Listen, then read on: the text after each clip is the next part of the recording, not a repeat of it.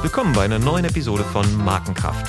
Für alle, die von Marken fasziniert und für ihr Wohlergehen verantwortlich sind.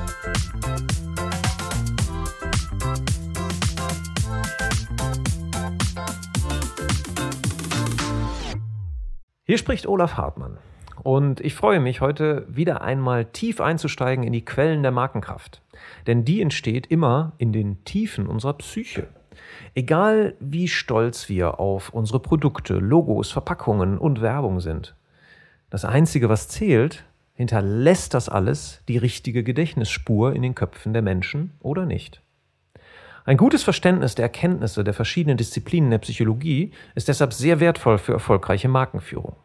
Einige Ausnahmetalente und erfolgreiche Praktiker entwickeln dieses Verständnis komplett intuitiv und aus den Erfahrungen ihres eigenen Lebens.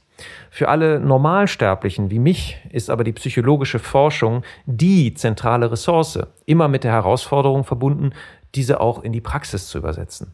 Denn nicht alles, was im Labor funktioniert, funktioniert auch in der freien Wildbahn des Marketingalltags. Egal, ob es um Strategieentscheidungen geht, Investitionen an der Börse, die Urlaubsplanung oder Kaufentscheidungen am Supermarktregal.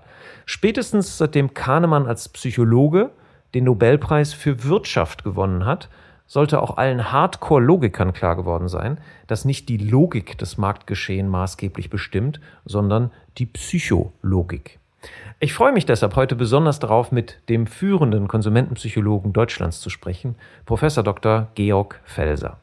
Georg lehrt seit 30 Jahren an verschiedenen Hochschulen Werbe- und Konsumentenpsychologie. Seit 2001 an der Hochschule Harz als Professor für Wirtschaftspsychologie. Seine Forschungsschwerpunkte liegen in der unbewussten Beeinflussung von Konsumenten, der Entstehung von Kundenzufriedenheit sowie in der Entscheidungsforschung. Er ist Gründungsmitglied der Gesellschaft für angewandte Wirtschaftspsychologie und ist Autor des deutschen Standardwerks der Werbe- und Konsumentenpsychologie, das bereits in der vierten Auflage vorliegt und das ich jetzt schon am Anfang dieses Podcasts wärmstens empfehle.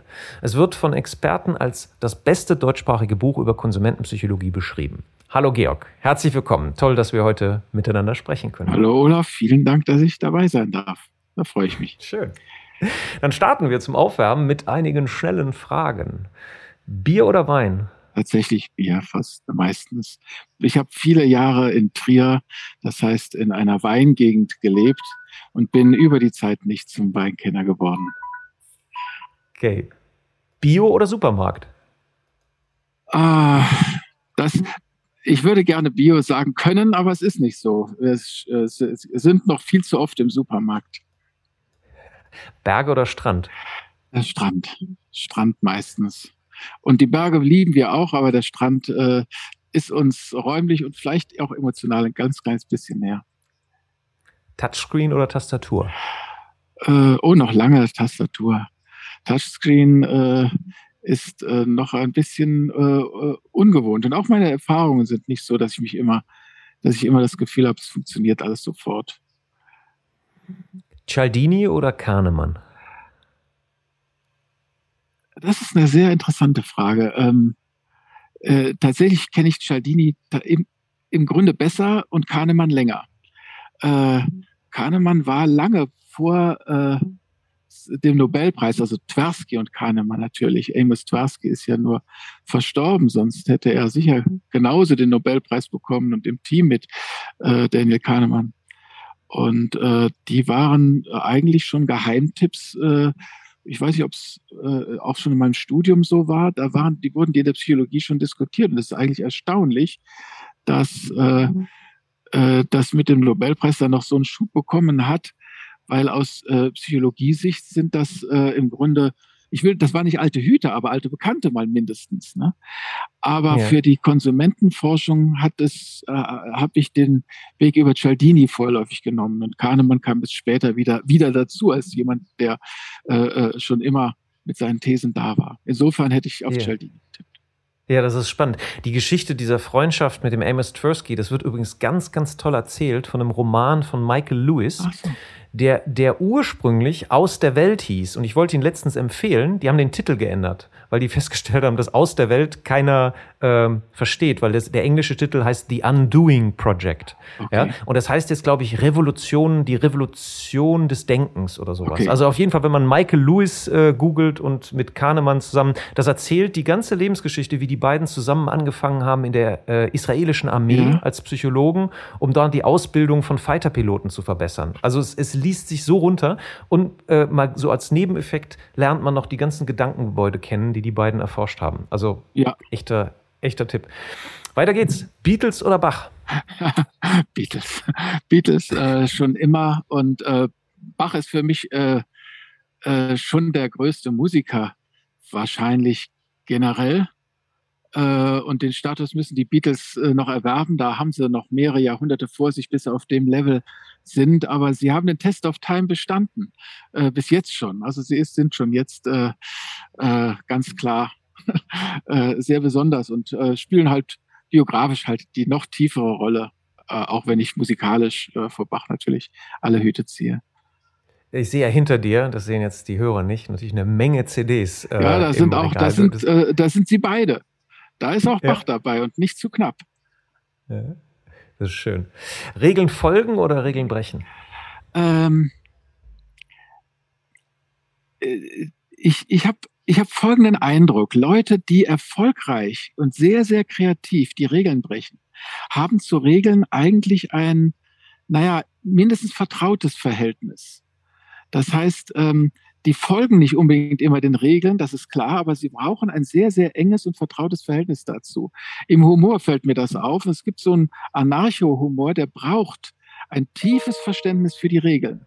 Äh, Monty Python ist für mich ein sehr gutes Beispiel. Das sind Leute, die sehr anarchisch mit Regeln umgehen, die sie aber ganz offenbar kennen, vielleicht sogar zum Teil äh, unterschreiben. Also die, die ihnen auch was bedeuten. Und das macht sie ja gerade so gut. Ne?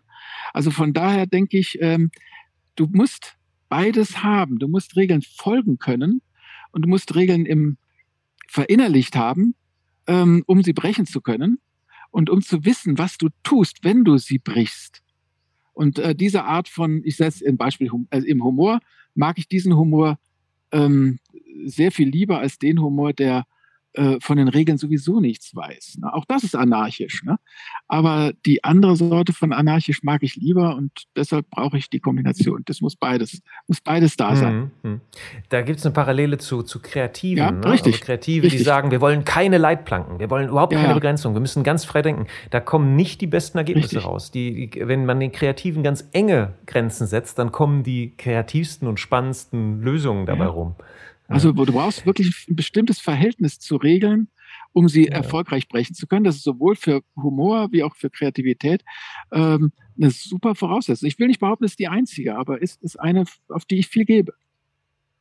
Wow. Also wenn es so weitergeht, dann brauchen wir drei Stunden für diesen Podcast. Aber ich habe noch eine, noch eine äh, letzte gegenüberstellende äh, Frage. Psychologie oder Neurologie? Psychologie.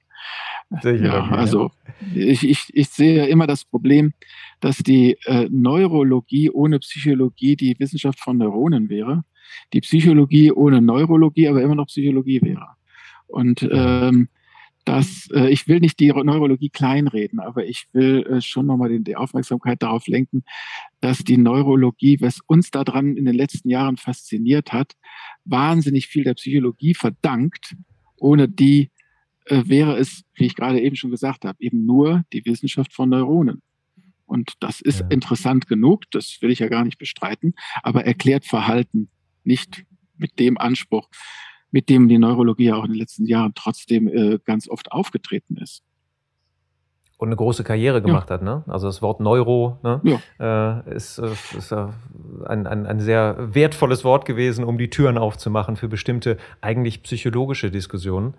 Und äh, was, ich glaube, das hat, das hat, ich glaube, das hast du mir sogar mal erzählt. Mhm. Ähm, die Glaubwürdigkeit von Präsentationen steigt, wenn irgendwo in einer PowerPoint erstmal ein Gehirn gezeigt ah, wird. Ja. Also direkt, was danach kommt, ist direkt glaubwürdiger. Ja, mir, mir, mir gibt das, mir gibt das natürlich schon einen Stich. Ne? Das ist schon klar. Es ist schon ein, äh, äh, ein, ein, ein wie soll ich das jetzt nennen, so ein Wunderpunkt bei mir, ne? weil es äh, natürlich ärgerlich ist, dass äh, auch Außenstehende äh, äh der eigentlich wichtigeren Disziplin allem Anschein nach weniger zutrauen. Das ist, mhm. das ist nicht gut. Aber. Mhm. Ja. So ist das. Auf der anderen Seite bereitet es auch den Boden. Ja. Ne? Also die Verhaltensökonomie Richtig. und all das hat äh, natürlich auch einen enormen Aufschwung ja. genommen. Nochmal zu, zu dir persönlich. Womit äh, hast du eigentlich dein eigenes erstes Geld verdient? Äh, wenn ich nur, wenn ich nur an das Geld denke, äh, das ich überhaupt bekommen habe, also noch nicht das professionell, äh, dann habe ich es verdient äh, in einer Fabrik für Gasfedern. Stabilus. Äh, Koblenz ist die und die Gasfedern, die wir im Auto haben, äh, stammen mit sehr großem Prozentsatz aus, äh, aus dieser Koblenzer Fabrik. Und da war ich, äh, das war mein Studentenjob, eine meiner, eine meiner ersten Studentenjobs. Ich habe später welche bekommen, die äh, sehr viel schöner waren, auch sehr viel sauberer, wie zum Beispiel bei Toys R Us. Das war, das war schon inspirierend für äh, dann dieses Marketing-Thema, das ich dann später äh, vertieft habe. Was hast du bei Toys R Us dann gemacht? Regale einräumen? Ja, am Anfang war es da auch nur Regale einräumen, was ich auch nicht so geliebt habe. Ich mochte es dann später an der Kasse zu sein. Was ich am allermeisten mochte, war natürlich ähm, in einem Laden mit Kunden zusammen, äh, die beraten können und Ahnung haben. Aber das ist, also Ahnung haben mochte ich. Ich mochte es, wenn ich, wenn ich wusste, wo die Sachen sind, wenn ich den Leuten was erzählen konnte dazu. Ähm, das, ich bin nie richtig zum Experten geworden, aber ich, das ist so das, was ich mochte. Und an der Kasse sitzen aber war auch cool. Äh, das habe ich eigentlich auch gerne gemacht. Also hast du den Leuten schon damals Orientierung gegeben? Mhm, das, das, mochte genossen. ich. Das ist gut. Und das Geld, was du da verdient hast, ähm, wo, was, äh, was kannst du dich daran erinnern, wann du das erste Mal dein Geld bewusst für eine Marke ausgegeben hast? Oh, das ist eine, das ist eine schwierige Frage. Weil äh, als Kind natürlich habe ich äh, Marken genossen, also zum Beispiel, äh, da war ich ja auch für die Werbung äh, sehr, sehr empfänglich. Ne? Wenn, wenn irgendetwas von sich behauptet hat, es sei äh, äh, unglaublich lecker oder sowas. Ne? Also ich kann mich erinnern, dass es irgendwelche äh, äh sehr, sehr süßen äh, äh, Stangen mit äh, na egal, ich weiß gar nicht, was Schokolade war es und, und äh, noch irgend so ein, so ein Plompenzieher da drin und die hießen Leckerschmecker und sowas. Und das, auf sowas bin ich abgefahren. Ne? Das heißt, mhm. das Ding hat ja schon im Namen, dass es gut schmecken muss. Ne? Und da, mhm. da, da bin ich dann da, da, das war, war dann schon äh, relativ klar. Vielleicht war das, äh, ist, das ist eine, eine Art, ein, ein Produkt zu benennen, äh, dass es äh, keine Zweifel geben kann oder so. Ne? Du darfst ist ja auch ein anderes Beispiel, wo er sagt, okay, hier sage ich eigentlich sofort, was eigentlich der eigentliche Witz bei meinem Produkt ist. Und das ist bereits im Namen drin. Ne? Äh, das habe ich als Kind halt gemacht. Ne? Ja, du hast ja auch dazu geforscht. Ja, ne? über also, Namen habe ich auch in der Tat. Das fand ich, das, das Namensthema, ich will mal sagen, äh, äh, ich denke heute, äh, ist aber schwierig zu, im, im Experiment zu zeigen, dass ein, ich sag mal so ein Allesreiniger äh, besser, sauberer äh, äh, wischt sozusagen als ein Mittel, das alles reinigt. Was ich damit sagen will, ist, eine Eigenschaft, die über den Namen transportiert wird, ne, ist nochmal ein Ticken wirksamer als äh, wenn diese selbe Eigenschaft nur ein Attribut ist, das man dem Produkt gibt. Ne? Also wenn man die mhm. Eigenschaft in den Namen ein, reinlegen kann, ne? dann äh, äh ist es nochmal äh, zentraler an der Sache selber dran. Mhm. Was natürlich dann für unser Thema, was wir nachher ja. sprechen, für die Markendehnung natürlich te teilweise dann auch ein Gefängnis ist. Ne? Ja. Wenn im, im, wie die Firma Telda Fax, ja. die es heute nicht mehr gibt, ist mit Sicherheit unter anderem daran gescheitert, dass in dem Namen schon Dinge drin waren, die halt dann irgendwann mit dem Faxgerät halt einfach nicht mehr, äh, auch für die Börse nicht mehr attraktiv waren. Da war sozusagen der, das Verfallsdatum oder Blume 2000. Ja, hatte, hatte solche Probleme. Eine Idee, aber genau, genau. Und, und dann mit der funktionalen Beschreibung, der Allesreiniger, ähm, das engt natürlich auch ein. Ja. Also wenn Procter Gamble die Allesreiniger AG gewesen wäre, dann, dann wären wahrscheinlich so diese, diese Richtig. Ähm, Richtig. Dann hätten sie andere Marken wiederum schaffen. Dann hätten sie trotzdem die Allesreiniger AG bleiben können, nur niemand hätte das, hätte das mit den anderen Produkten verbinden dürfen. Ja.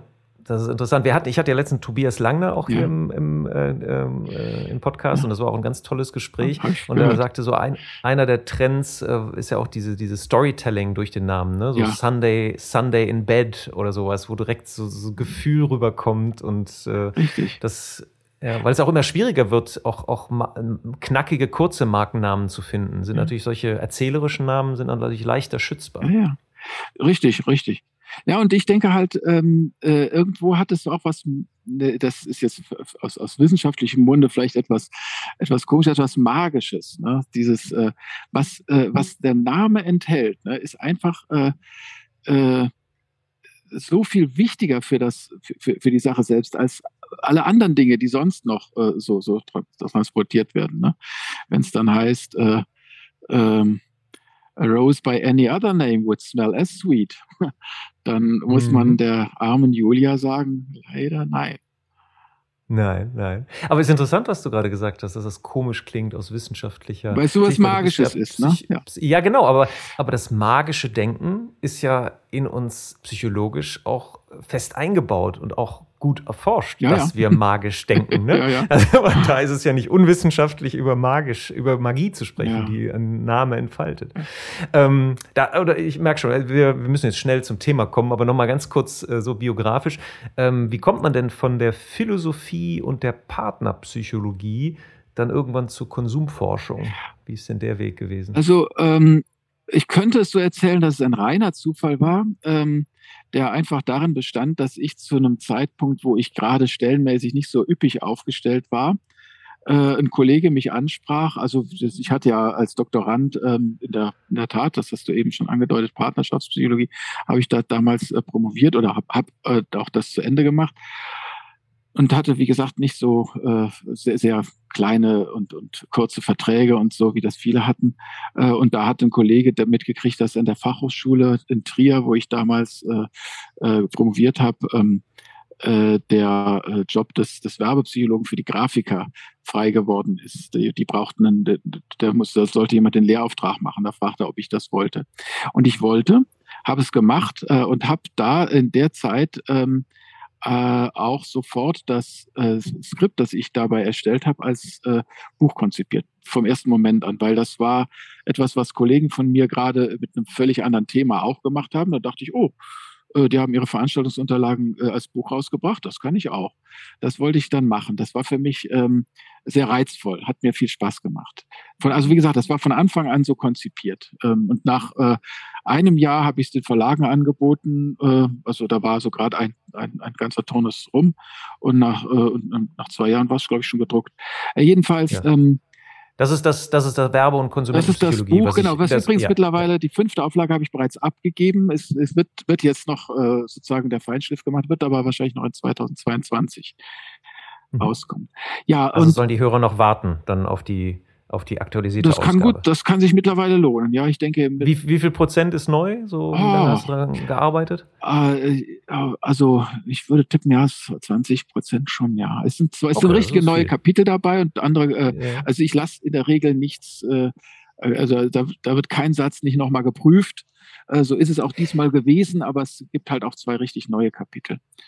Das merkt man übrigens, möchte ich dir mal ganz kurz sagen. Dieses Buch ist so dicht. Also es ist wirklich extrem dicht und es ist also wirklich ein Referenzwerk, also wo man auch nachschlagen kann, wenn man bestimmte Konzepte nochmal kurz richtig verstehen möchte dann äh, hast du da eine wunderbare Art, das in, in sehr klarer Sprache knackig auf den Punkt zu bringen. Also deshalb auch nicht nur den teilweise den Wissenschaftlern, die zuhören, sondern eben auch den Praktikern ganz warm ans Herz gelegt. Das gehört in jede Bibliothek von äh, Menschen, die für Marken und Kommunikation verantwortlich sind. Dankeschön. Ja, ich ähm, will doch gerade den Gedanken von vorhin noch gerade zu Ende sagen. Ich hatte zu dem Zeitpunkt aber auch schon die Bücher gelesen. Das war vielleicht für einen äh, jemanden, der in den 80er Jahren studiert hat, äh, eher ungewöhnlich, dass man sich für Konsumpsychologie interessiert. Das war ja noch sehr stark 68er geprägt. Unsere Dozenten waren so und das war nicht so wirtschaftsfreundlich. Aber ich hatte. Und wen hast du da gelesen? Äh, Moser, äh, Moser und Lutz von Rosenstiel. Klaus mhm. Moser und Lutz von Rosenstiel. Das waren die Sachen, die es damals und die sicher auch äh, alle, die, die auch gut sind. Ne? Aber es war ähm, gut, aber nicht viel. Ne? Es gibt, äh, äh von Meyer gibt's, äh, gab es auch zu dem Zeitpunkt, als ich begonnen habe, noch eins. Und dann natürlich Kröber-Riel, was aber dann kein Psychologe mehr war. Ne?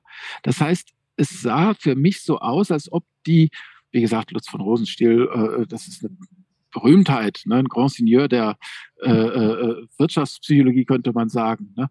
Äh, und auch Klaus Moser hat äh, tolle Sachen gemacht. Ähm, aber es ist in der Menge war, war das damals sicher nicht viel, ne? äh, sodass ich als äh, sehr äh, junger, noch nicht mal promovierter äh, äh, sozusagen Kollege in dem Moment äh, natürlich dann auch dachte, naja, okay, die Konkurrenten willst du jetzt nicht, äh, die, die darf man nicht typieren, aber viel ist das nicht. da kann da man ruhig, da was. geht noch was. Ja, ja, das ist doch schön. Und das hat dich dann motiviert. Und dann motiviert, bist du zur, zur, zur, zur Werbepsychologie ja, ja. gekommen. Super, super. Und, und dann noch als äh, sozusagen das vielleicht noch so eine kurze Schleife, dann hast du auch diesen, diesen Studiengang der ähm, Wirtschaftspsychologie etabliert in, in der Hochschule Harz, wo du jetzt bist. Der ne? war, den gab es schon, als ich kam. Ähm, mhm. Der war da noch, äh, äh, der war noch neu. Ich habe den aller, allerersten Jahrgang noch erlebt, aber ich habe ihn mhm. äh, den Studiengang nicht aus der Taufe gehoben. Ne? Das hat ah, eine okay, Kollegin von mir gemacht, Thea mhm. Steudel, die hat den äh, äh, wirklich äh, aufgebaut, auch konzeptionell aufgebaut. Der stand, als ich kam, allerdings war da äh, die äh, äh, Marktkonsumpsychologie noch nicht besetzt. Das und heute ist ja Wirtschaftspsychologie das äh, Trendstudienfach überhaupt. Also in, mhm. der, in, meiner direkten Umgebung von meinem Sohn, der ist jetzt so äh, 24 mhm. und da ich höre von so vielen Leuten, die jetzt alle Wirtschaftspsychologie studieren, mhm. das ist wirklich äh, extrem, hat sich extrem verbreitet, ne? weil es auch so viele Anwendungen hat, ne? im ja. HR-Bereich, im Kommunikationsbereich. Absolut, ja, ja. Dann steigen wir jetzt ein zu unserem Thema Markenkraft. Was ist denn aus der Sicht des Psychologen überhaupt eine Marke? Äh, ich habe eine, eine äh, äh, Formulierung im Ohr, die, glaube ich, auch von dir ist, nämlich äh, ein positives Vorurteil. Das passt sehr gut. Ich sehe äh, Marken in der Tat auch äh, durch die Sicht des Vorurteilsforschers. Ich mag es, wenn ich die psychologischen Disziplinen, so Vorurteilsforschung ist ja so eine sozialpsychologische Disziplin, ähm, äh, eben dann um äh, sozusagen umdeute und sage, jetzt, jetzt, jetzt nehmen wir mal etwas, was ich aus einem anderen Kontext kenne und wende es auf Marken an und das passt sehr gut. Ne? Äh, Marke ist eine Art Vorurteil. Sie ist auch ein, eine men mentale Kategorie, was sich übrigens nicht widerspricht. Auch Vorurteile sind in meinen Augen mentale Kategorien. Sie sind insofern sowas wie äh, ja, man darf so sagen, ein bisschen wie Schubladen, in die wir Dinge reintun können. Ne? Das Denken entlasten, das Vorurteile ja auch tun. Ne? Ähm, äh, ähm, also das äh, betont die Fähigkeit von Marken, Dinge zu vereinfachen, effizienter entscheiden und uns eben gedanklich zu entlasten. Und dann sind Marken in meinen Augen und psychologisch gesehen auch ein Deutungsangebot, wie ich das jetzt nenne. Ne? Ähm, äh, das heißt, die Kästen, die Gefäße, die sind äh, äh nicht leer, da ist schon was drin. Ne? Äh, das, ähm, äh, die Marke steht für etwas ne? und sie bietet uns an, die Welt auf eine bestimmte Weise zu sehen ich sage ganz vorsichtig, sie bietet uns das an, sie zwingt uns das nicht auf. Na, aber man kann, wenn man ähm, äh, sich äh, mit Marken umgibt oder sich auf eine Marke einlässt, also man trägt sie meinetwegen am Körper, andere sehen, dass man sie hat oder sowas, ne? ähm, dann äh, deutet man sein Ich möglicherweise jetzt anders, äh, dann deutet man seine Umwelt ein bisschen anders, man gibt der, der Welt äh, mit Hilfe der Marke äh, eine andere Bedeutung. Und das kann das kann das Leben schöner machen. Mhm. Ja, es ist also, wie, wie, du auch gerade sagst, dieses am Körper tragen, dass ähm, dann diese Marke auch einen Einfluss auf einen hat. Da fällt mir ein, eine, ähm, eine Forschung von Dan Ariely mhm. ein, der, der mit diesen gefälschten Sonnenbrillen, ja. und zwar der hat, der hat Chloe Sonnenbrillen, äh, echte, und angeblich falsche ausgeteilt und den Leuten dann einfach gesagt, lauf damit ein bisschen rum und am Ende des Tages gibt's einen Test. Und die waren alle echt. Mhm. Ja, die hatte, hatte sich vorher besorgt als Sponsoring. Und dann haben die, die die falsche Sonnenbrille getragen haben, in dem nachfolgenden Test tatsächlich öfter geschummelt. Das ist also dieser, dieser Abstrahleffekt des Unechten hat wirklich ihr Selbstbild verändert. Also es war leichter verfügbar danach in dem Test scheinbar zu schummeln. Deshalb, ähm, Vorsicht mit den gefälschten Markenartikeln. Hm. Sie färben auch aufs Selbstbild ab. Ja, ja. sie triggern sowas wie Unechtheit und Un, äh, Unehrlichkeit. Ähm, wobei ich, äh, wobei du da jetzt gerade ein Thema anreißt und mich auch wieder mal äh, anregst, mir das unbedingt zu notieren ich äh, finde das Thema Authentizität und Echtheit als ein sehr, sehr spannendes Forschungsthema, das auch im Marketing vernachlässigt wird. Authentizität und Echtheit. Ne? Aber gut, mhm. äh, das ist ein, äh, das ist ein äh, wahrscheinlich ein Nebengleis für uns im Moment. Ja, genau. Es ist also, aber wir merken, also das ist genau das, das Thema. Also das heißt, dieses, dieses Konstrukt Marke, ja. also, also mentale Kategorie, hat halt Einfluss auf unsere Entscheidung, unsere Wahrnehmung. So, und jetzt ist es aber gar nicht so leicht, sowas zu etablieren. So, zum Beispiel, also Paris ist die Stadt der Liebe. Ja, es ist ja auch im Endeffekt eine Marke. Ja, es ist also, mhm. das ist in meinem semantischen Gedächtnis enthalten. Ich weiß gar nicht mehr, wo ich das gelernt habe und woher das kommt. Es ist einfach so und beeinflusst mein Verhalten. Das heißt, wenn ich über romantische Reisen nachdenke, dann poppt direkt natürlich Paris in mir auf. Ähm, und Werbung ist ja ein Weg, um diese Markenbildung zu erreichen, aber nur ein Weg. Es ist und auch von den Signalen wahrscheinlich sogar eins der eher schwächeren, aber eine Lenkbarkeit, weil die Werbung, die kann ich ja bezahlen. Ich kann die lenken, ich kann sie steuern, ich kann da was machen.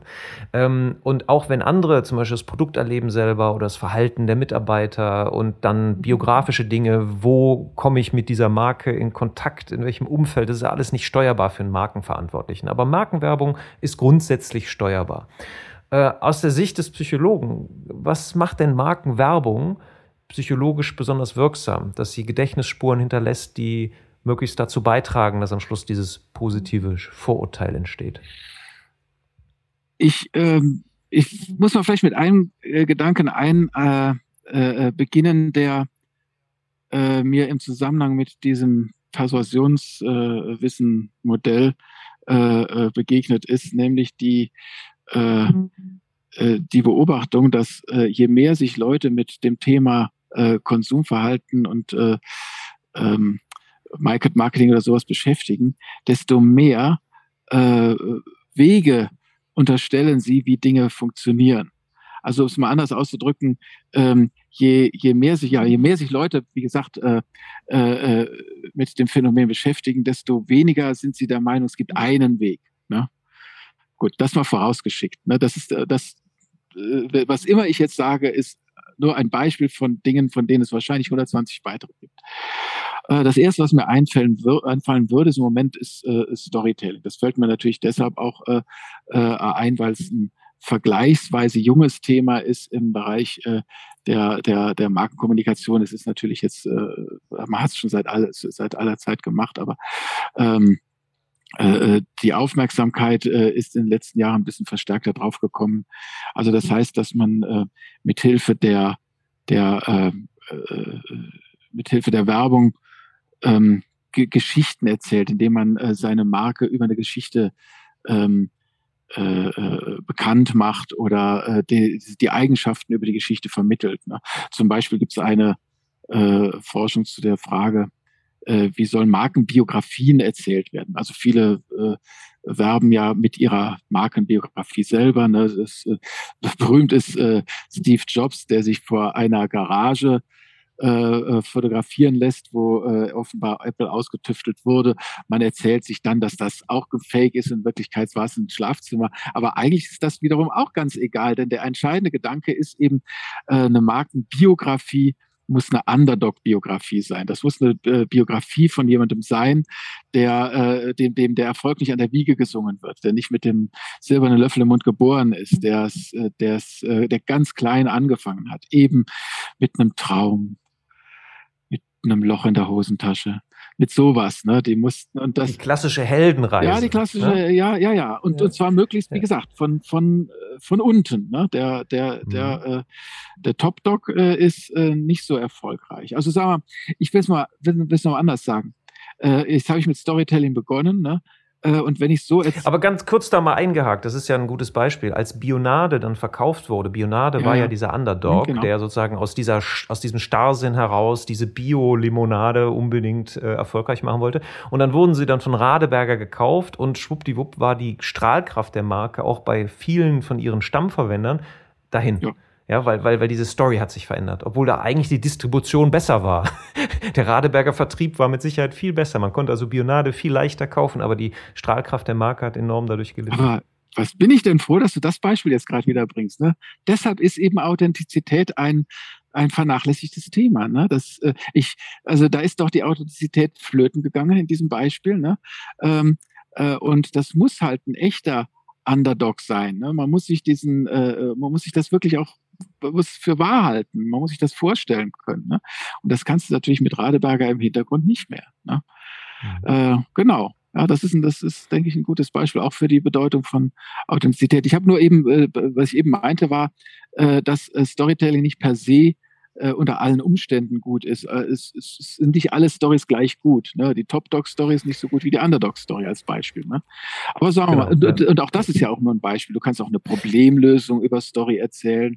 Ähm, Du kannst den und weil das ja auch gehirngerecht ist. Also wir lieben ja Stories. Wir wollen ja von A nach B kommen, aus einer X-Situation die Verwandlung erleben und dann in einer verbesserten Situation rauskommen. Genau. Ähm, da, da ist eine Beobachtung, die ich mache, dass viel von der aktuellen Werbung sehr wenig Storytelling beinhaltet. Ja, also sehr stark mit, mit, mit hohen visuellen Effekten ja, arbeitet, ja, mit so mit, mit äh, Close-ups und Einblendungen und so, und so ein bisschen aus der digitalen, aus diesen, aus diesen ganz schnellen Schnitten auch abgeleitet. Und das, was man früher hatte, so dieses Entwickeln einer Story, ob das jetzt äh, die Story, weiß ich nicht, Weiße Riese oder äh, sie baden gerade ihre Hände drin von Palmolive, ja, Miss Tilly. Ähm, solche Stories, die, die sind deutlich seltener geworden, obwohl sie ähm, ein, ein wichtiger Faktor ja. sind, weil sie gehirngerecht ja. sind. Das ist ein das verschwendetes Potenzial. Und du, du, du benutzt jetzt das, den Begriff gehirngerecht und du ahnst, dass ich da wahrscheinlich. Ja, da wirst du einhaken. Ich, einhaken Stimmt, ich würde nicht sagen gehirngerecht. Natürlich ist das gehirngerecht in dem Sinne, weil wir das Gehirn für all das brauchen. Ne?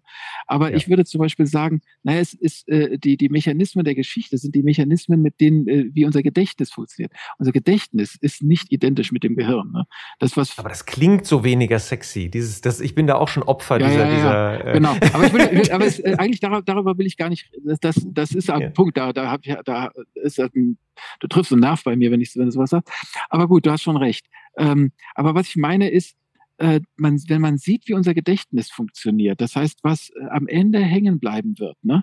da mhm. unterschätzt, äh, da, da schätzt die Werbung, glaube ich, seit seit Jahren, äh, nicht das Marketing generell, äh, die Bedeutung des Verbalen. Ne?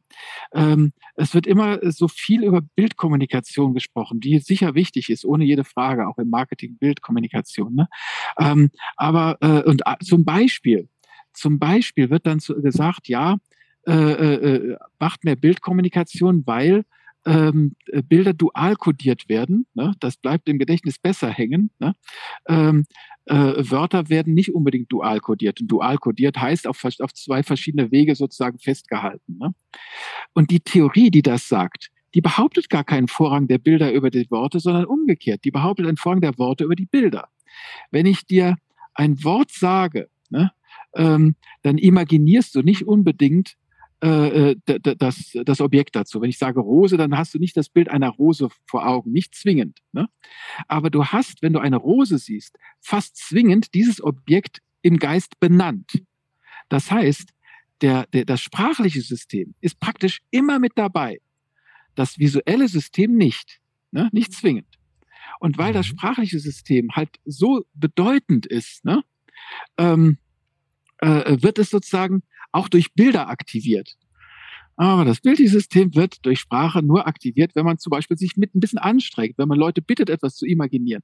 Whatever. Was ich damit sagen will, ist, Sprache ist viel, viel wichtiger, als sich das Marketing das klar macht. Und wenn du versuchst, über Bilder zum Beispiel zu kommunizieren, denen kein Wort entspricht, ne?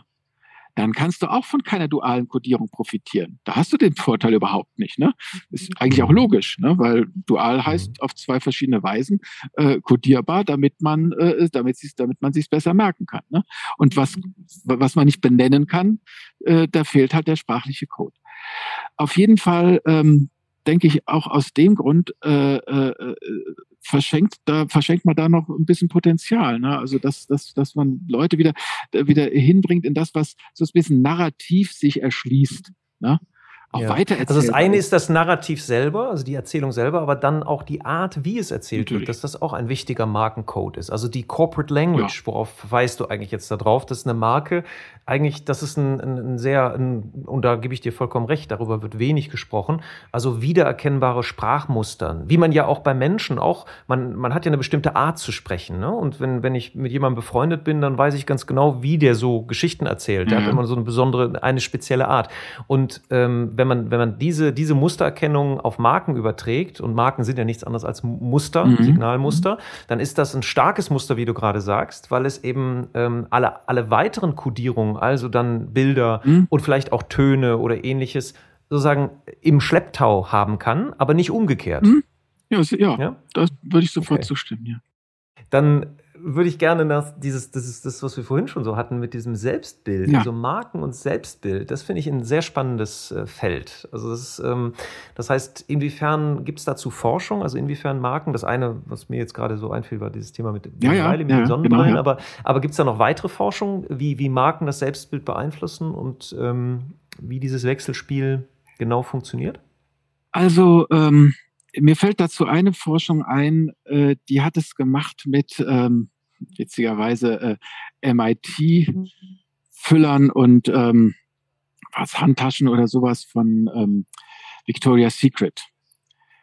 Äh, wenn du ähm, solche Marken hast, dann assoziieren die Leute das zum Beispiel, Victoria's Secret jetzt als Beispiel, mit äh, Eigenschaften wie glamourös, gut aussehend, feminin auch. Ne?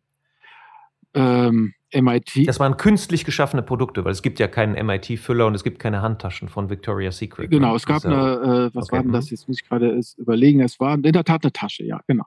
Mhm. Ähm, äh, und der MIT-Füller äh, ist, also Füller ist jetzt gar nicht der Punkt. Ne? Die Marke jedenfalls ist assoziiert mit intelligent, führend, fleißig, äh, Leistung, so ein Thema. So. Ähm, äh, und die Leute haben sowas bekommen das muss also Prototypen gegeben haben. Die haben das bekommen. Sie haben das für eine kurze Zeitdauer nutzen können. Und äh, man kann zeigen, und ich meine, das ist ganz ähnlich wie, dem, äh, wie das Experiment von Daniel O'Reilly, äh, wo die ähm, äh, ja auch, äh, wo die, die Markeneigenschaft irgendwas getriggert hat. Ne? Die hat eben diese Eigenschaften getriggert. Ne? Ich fühle mich glamouröser, ich fühle mich noch mal besser aussehend und äh, als Frau fühle ich mich femininer, noch weiblicher, als ich ohnehin schon bin, wenn ich äh, Victoria's Secret Marke als, als Marke äh, nutze und äh, sozusagen ähm, nah in irgendeiner Weise nah an mir habe. Ne? Und auch wenn ich auch nur einen Füller benutze von einem äh, Institut, das äh, für auch intellektuelle Führung steht oder sowas, ne, dann fühle ich mich auch irgendwo selber so ein kleines bisschen äh, schlauer, mhm. intelligenter und vielleicht auch, äh, auch fleißiger, leistungsfähiger. Äh, ich will, äh, das, das, das ist erstmal, äh, finde ich, für sich genommen ein sehr, sehr spannender Punkt, weil das so ein bisschen den, ähm, äh, die, die Bedeutung von Marke und Persönlichkeit ins, äh, ins richtige Licht rückt. Also zum Beispiel finde ich einen Hirnforschungsbefund schon sehr, sehr interessant.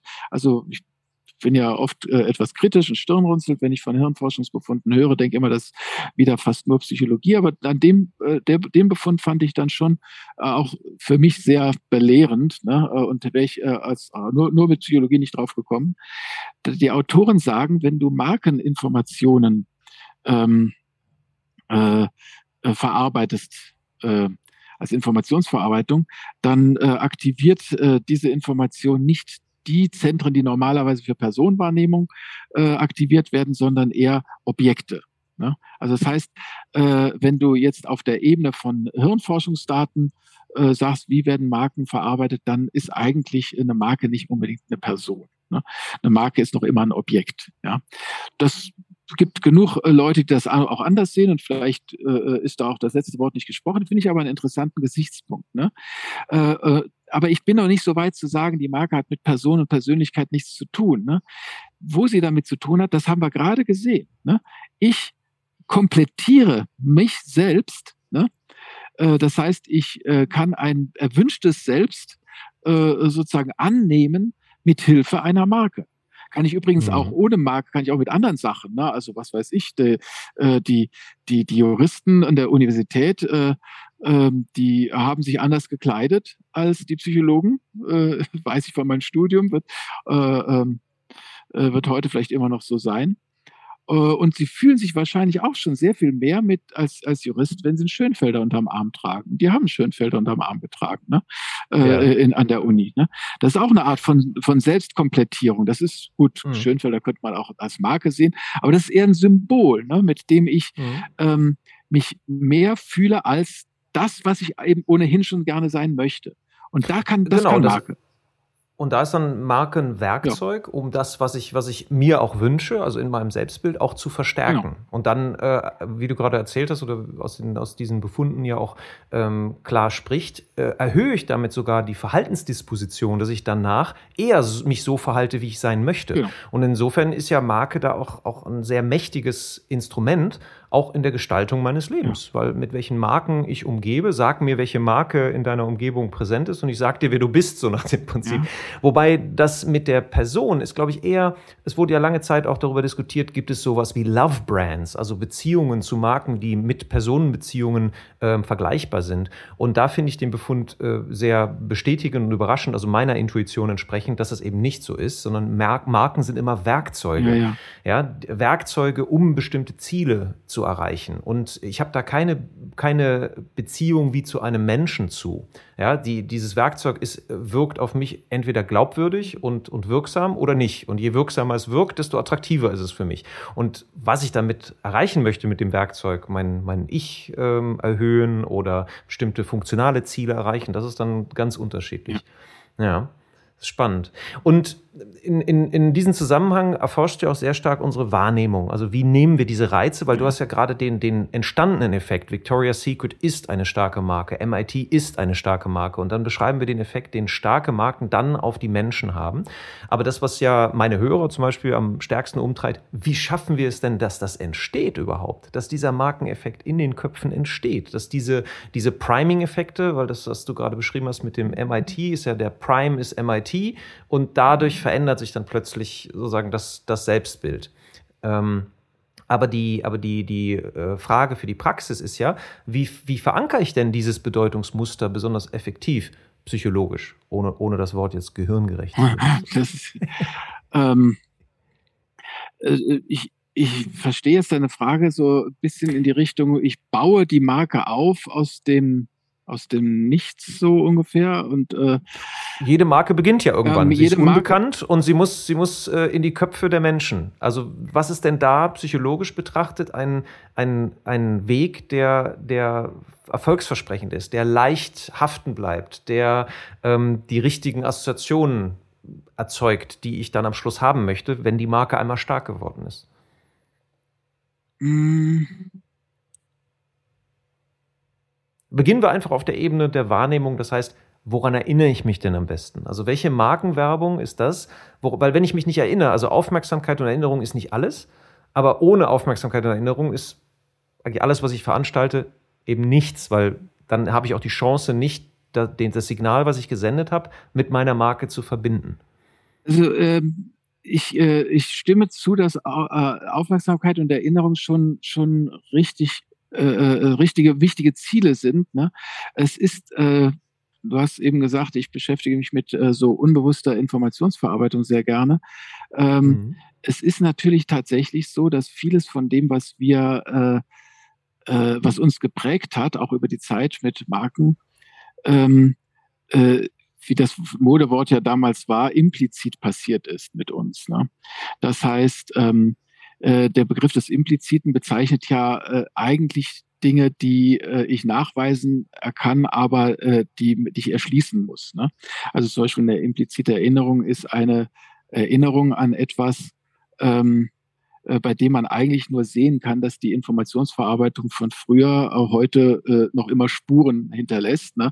Aber es geht nicht mit dem Gefühl daher, ich erinnere mich und äh, ich würde auch auf die Aufforderung, erinnere dich doch, äh, das jetzt nicht generieren. Das ist sehr, sehr abstrakt gesagt. Aber ich will nur einfach sagen, was wir beiläufig äh, gesehen haben, das muss nicht unbedingt etwas sein, was sehr, äh, äh, was äh, sehr nachdrücklich äh, äh, uns präsentiert wurde in Werbung oder sowas, auch was wir beiläufig gesehen haben, ähm, äh, hinterlässt Spuren. Wir würden auch später das äh, nochmal äh, leichter verarbeiten. Alles, was wir zu einem früheren Zeitpunkt verarbeitet haben, äh, wird zu einem späteren Zeitpunkt, wenn wir erneut äh, damit konfrontiert werden, irgendwie ein bisschen flutscht, einfach ein bisschen besser. Und dieses besser flutschen, das ist etwas, was am Ende äh, sich auch in positiverer Bewertung niederschlägt. Also am Anfang der äh, der Prozesse sozusagen, die zur äh, Marken, ähm, äh, äh, mit zum Markenaufbau führen können, zum erfolgreichen, können auch solche eher unbewussten äh, äh, äh, Prozesse führen. Also es gibt ja den Effekt der bloßen Darbietung, nämlich der Effekt, dass wir äh, Dinge, die wir schon mal äh, gesehen haben, gehört haben, geschmeckt haben, gefühlt haben, äh, bei einer späteren äh, äh, Konfrontation positiver bewerten. Ne? Es gibt ja. obendrein den Effekt des, äh, des ähm, äh, evaluativen Konditionierens. Ähm, also das ist so eine Art klassisches Konditionieren, aber nicht wie beim Pavlovschen Hund, dass da sozusagen die Zukunft konditioniert wird. Der Pavlovsche Hund wurde ja daran, daran konditioniert, dass er weiß, wann das Fressen kommt. Ne? Äh, also wenn du jetzt George Clooney und, und, und Nespresso äh, äh, äh, als Konditionierung äh, äh, deuten wolltest, ne, dann müsste ja immer, wenn äh, äh, Nespresso kommt, George Clooney auftauchen. Das äh, kann ich dir versprechen, passiert nicht. Aber was, das heißt, es ist. Ist der nicht in jeder Filiale angestellt? Das ist, also das tatsächlich, ich weiß auch nicht. Passiert selten, es passiert einfach zu selten, um da ernsthaft, ja. wirklich ernsthaft von einem Konditionierungseffekt zu reden. Aber am Ende ist es doch ein Konditionierungseffekt, aber eben nicht kein Pavlovscher. Sondern mhm. der Konditionierungseffekt ist eher sowas wie eben die Bewertung wird übertragen. Ne? Und das mhm. kann und das sind völlig, das, das können völlig unbewusste Prozesse sein. Das Konditionieren ist erfreulicherweise einer von den Prozessen, die relativ gleich funktionieren, egal ob man seine Aufmerksamkeit als Subjekt, als dem, der es passiert, äh, darauf lenkt oder nicht. Das ist, äh, der, der Konditionieren kannst du einen, äh, der vom Konditionieren was weiß, äh, ja. und, äh, und eben auch äh, jemanden, der das völlig passiv über sich ergehen lässt. Ist gerade egal.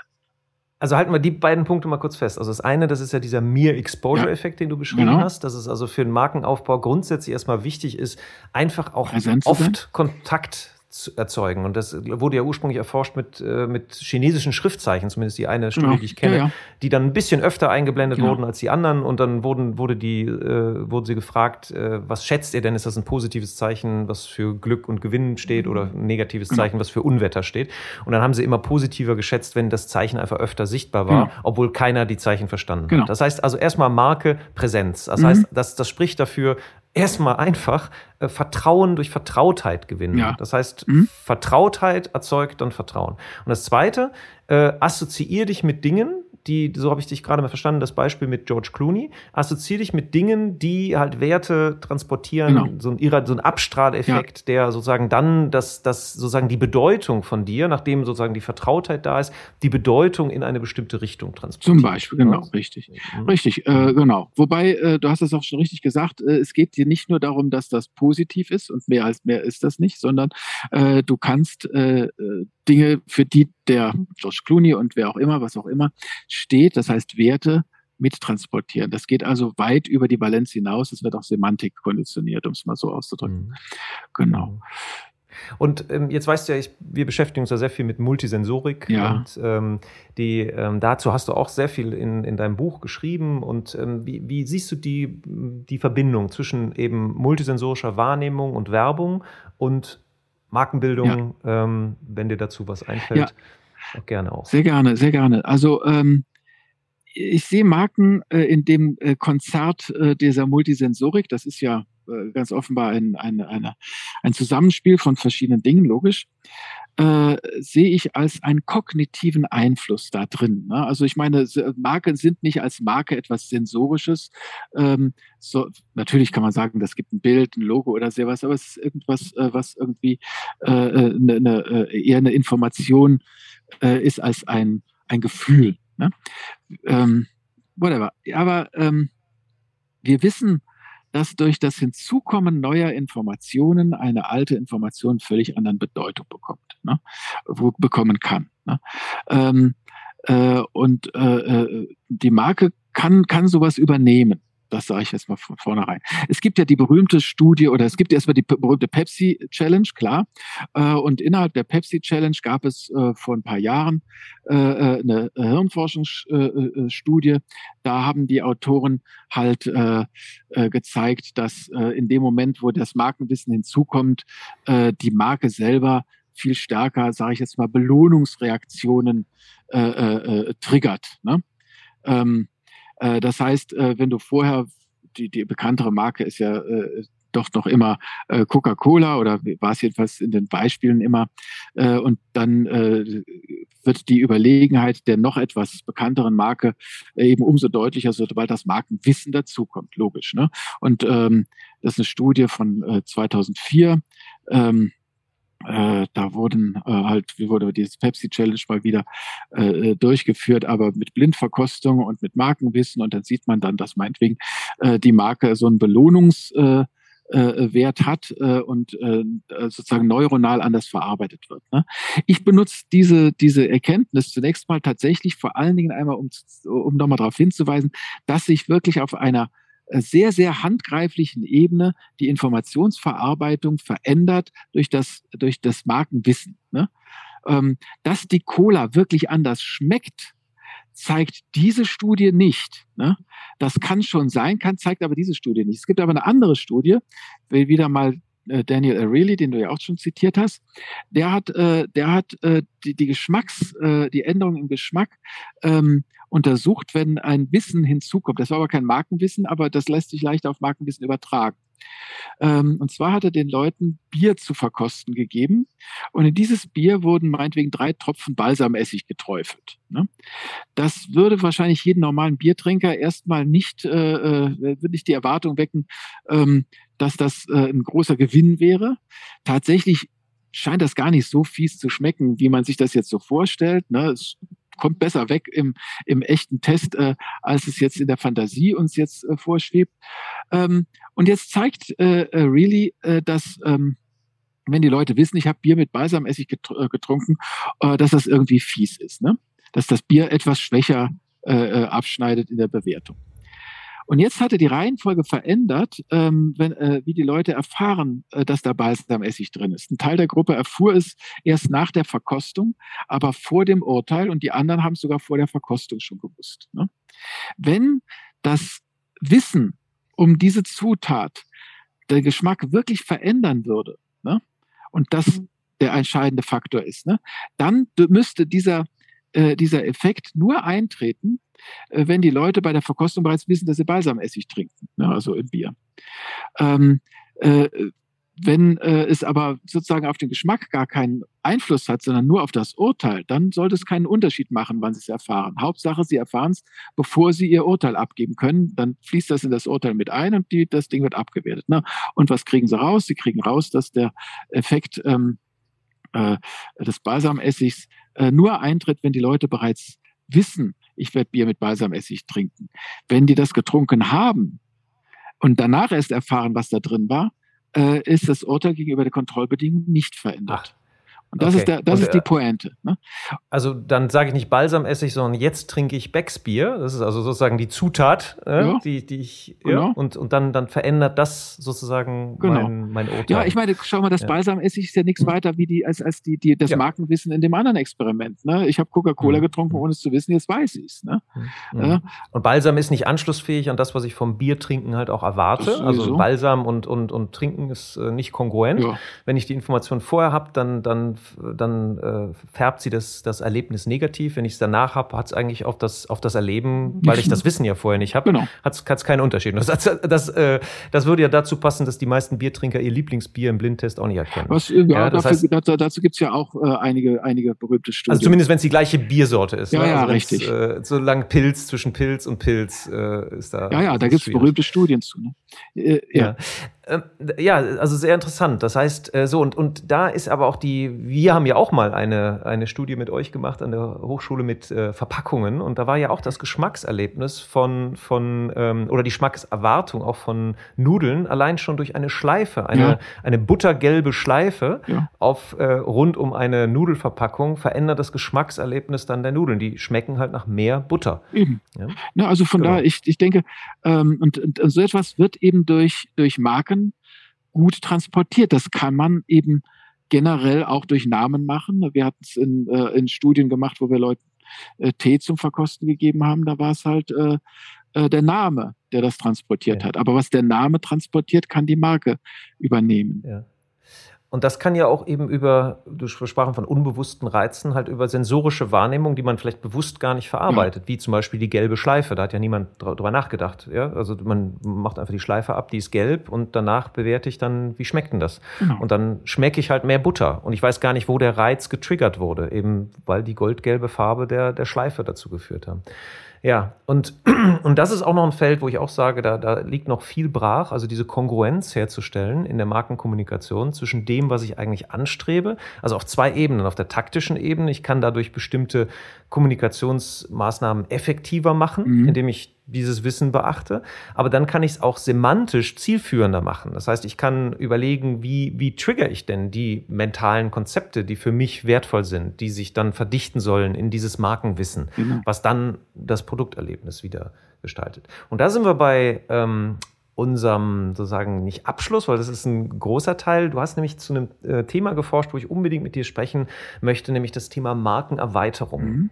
Ich habe ein bisschen äh, mal geschaut, wie sieht denn das da aktuell aus? Ich bin auf eine Statistik ähm, äh, gestoßen, die sagt, dass wenn jemand mit Markendehnung oder Markenerweiterungsprojekten ähm, ankommt und sagt, hier könnten wir doch was machen mit der Marke, ähm, dann ist 90 Prozent von diesen Ideen werden schon intern abgeschmettert. Das heißt, nur 10 Prozent von den Markendehnungs- oder Markenerweiterungsprojekten kommen überhaupt auf den Markt. Aber von denen, die dann auf den Markt kommen, scheitern dann auch nochmal 60 Prozent innerhalb der ersten drei Jahre. Also irgendwie läuft da eine Menge schief.